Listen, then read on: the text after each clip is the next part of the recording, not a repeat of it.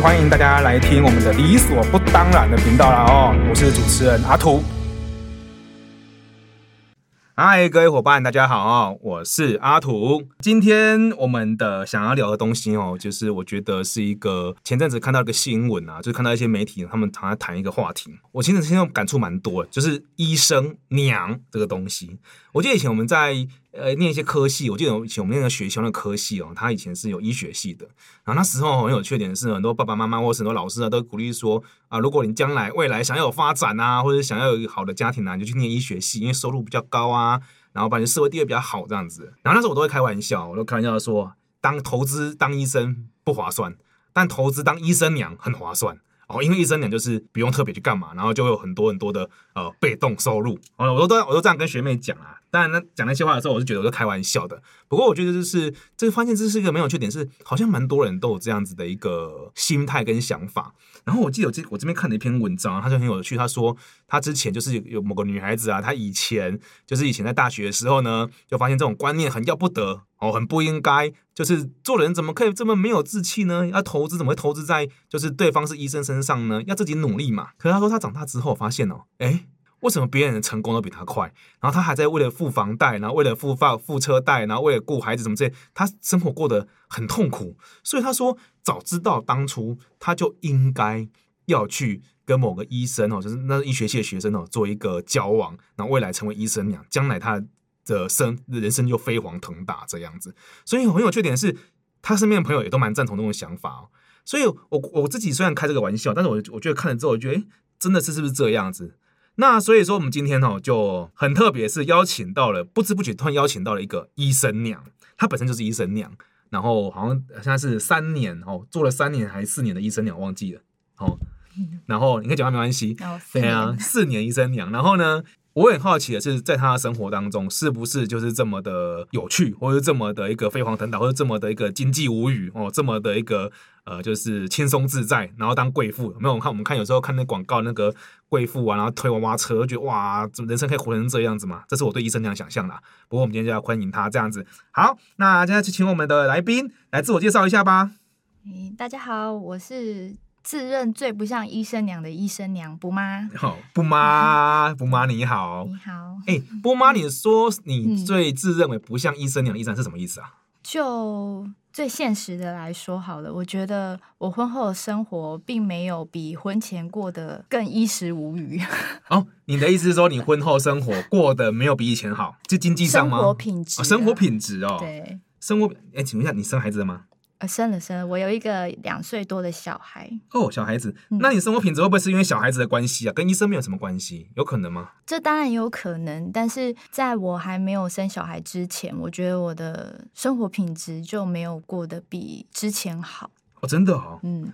但我觉得单身跟进入家庭本来就是两个天差地别的生活模式啊。嗯嗯，嗯，嗯，对，嗯，那可能是我跟我先生可能因为认识的时间没有很长，然后就决定要进入婚姻。所以说我们在结婚之后花蛮长的时间在磨合，在调整对方跟自己的脚步。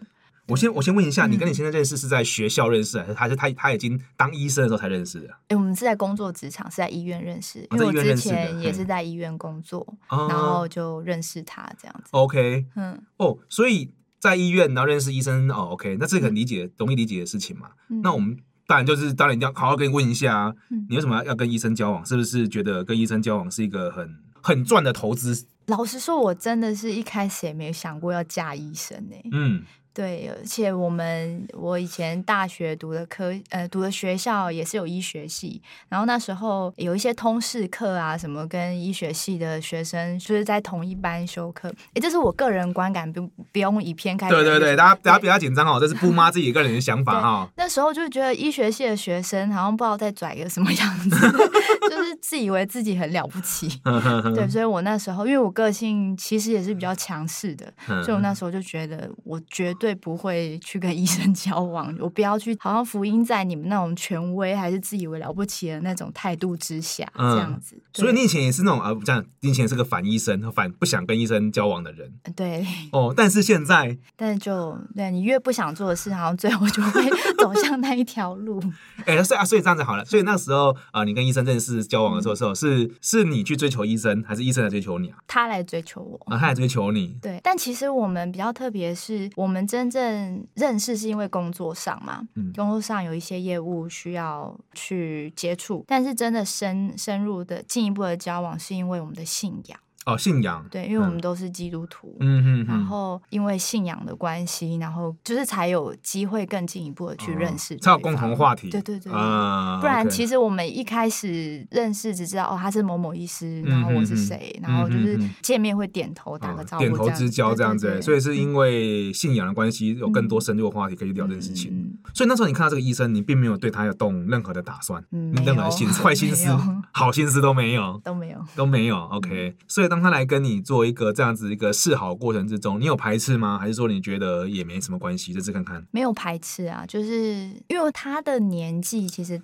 大我比较多，对。对，所以那个时候其实老实说，一开始是一种保持着他是我的前辈，啊、所以我我我要敬老尊贤那种感觉、啊、就是对他尊敬这样子，对对对，所以他当然来找我讲话，为什么我也不好意思说啊，不想理他，或摆个架子。嘿嘿嘿嘿嘿，OK、嗯。所以那时候单纯就是只是对一个比如前辈的一个尊敬的互动这样，然后到后面变成这样，到后面就变成那我想问，我们就要再问下去。啊，那你这样子在相处过程之中啊，他追求你嘛，对不对？然后他他你又说他年纪比较长这样子，那你最后是为什么会答应呢？就是你喜欢上喜欢上喜欢上喜欢上哪一点成为最终考量？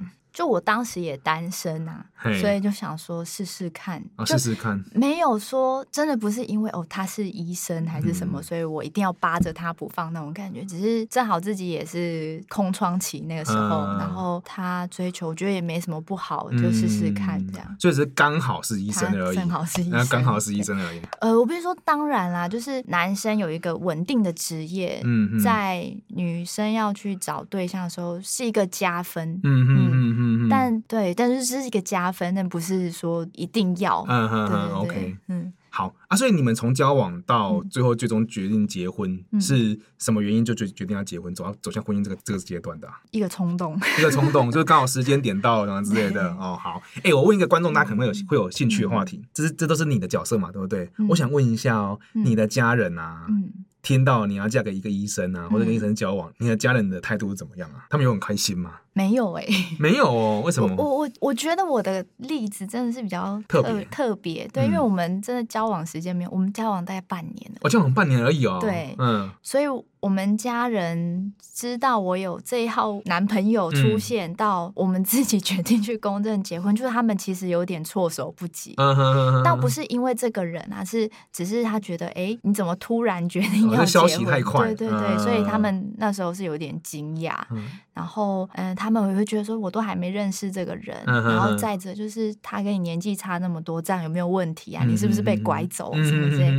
所以当时他是医生的这个。身份，嗯，在我们家人眼里看来倒是没有加分多少。哦，所以应该说你的家人还在错愕当中，对，但是对，就是那个医生的加分还没有进到他们脑脑海里，对，哦，那现在呢？现在应该是有有一点加分的了，有一点，就是对啊，因为长辈年纪大了，当然就是多少有一些就医的需求。哦，对，然后到 那时候原来是这个原因，对。就就会觉得哎、欸，好像比较方便，所以他们现在会觉得说啊，你当初嫁到一个好人家，好人这样子，嗯啊，OK，嗯，是不是？哦，我跟你讲，布妈讲话都有点迟疑迟疑的，我都怀疑是不是我的问题。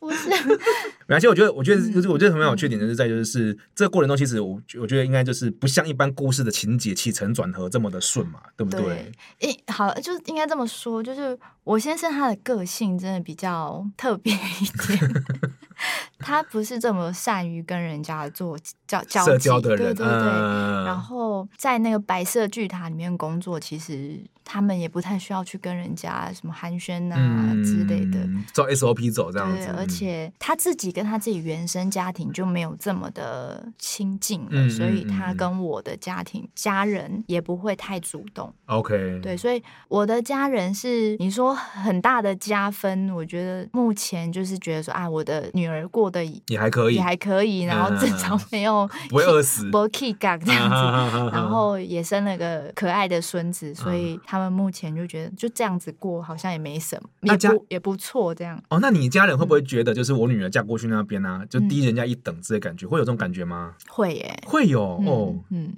因为家，你说，所以，所以，尽管你的生活是 OK，但是你家人还是觉得你你的状况低人家一等，为什么啊？我觉得是在他们应该这么说，我觉得他可能他们可能自己都不认为，嗯，都不自觉到他自己觉得我们低人家一等。嗯哼哼。可是，在他们言谈过程中，嗯，他们常常会会呃，譬譬如说小孩子生病的时候，我举就举个例子啊，就比如说小孩生病，然后。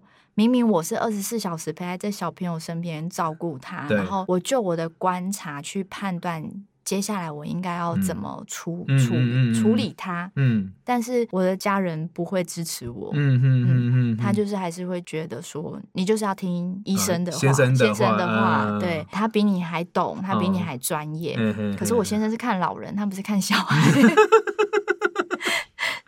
对，然后而且我们家人也会。不时的灌输一个观念，就是他在讲什么，你不要，嗯、你麦给，你你不要回嘴，你买给赢，你要相信他，你要相信你的先生，嗯、因为他是专业。啊、OK，对，然后所以我觉得他们可能自己都不自觉，他们自己有有这样的想法。今、哦、天说他们把遵循医嘱这个习惯放在你跟你先生的互动上面，这样子，对对对，他不把他不把你先生当先生看，当女婿看，他把他当医生看，这样子。嗯，对，有时候他可能自己身份都还没有转换过来哦，所以就是有点像是呃，我女儿嫁了一个长期的医生的角色，嗯、然后凡事要听医生的话，嗯、因为要遵循医嘱那种感觉。然后因为他们可能思想还比较传统，今天不要说他是医生啊，就是他们也觉得老婆要听太太的话啊、哦，听先生的话。对，呃，呃老老婆要听先生的话。对 哦，我觉得你们你们家观念很很先进哦，老婆听太太的话，老婆要听先生的话，对，不要。就是一切还是要以先生为主，嫁鸡随鸡，嫁狗随狗概概念这样子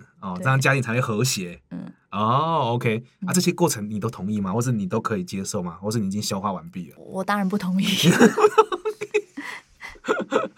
好，所以这部分来讲，应该说你现在还在适应这个角色，或是跟两边两边都还互相学习怎么适应嘛，嗯，对不对？但是因为我觉得我自己也是一个比较怕冲突的人，嗯。然后很多时候，我觉得我的示弱吗，还是压抑，嗯，其实是因为我不想要家里吵吵闹闹。哦，所以你就是，比如说你你不反应或不作声，对，是因为不想要引起太多的纷争跟争执、争吵。对，不是我真的认同他们的看法，哦，所以你只是隐忍下来而已，但是你并没有去，嗯，哦，隐忍是为了家庭的和谐。对哦，OK，我相信好多妈妈应该都是这种心情，尤其如果是加入某些需要和谐的家庭、大家庭，因为很多大家庭好像都需要和谐的氛围嘛。嗯，对啊，家和万事兴。我说有时候，我都我都觉得这这这句话有有时候压力蛮大的。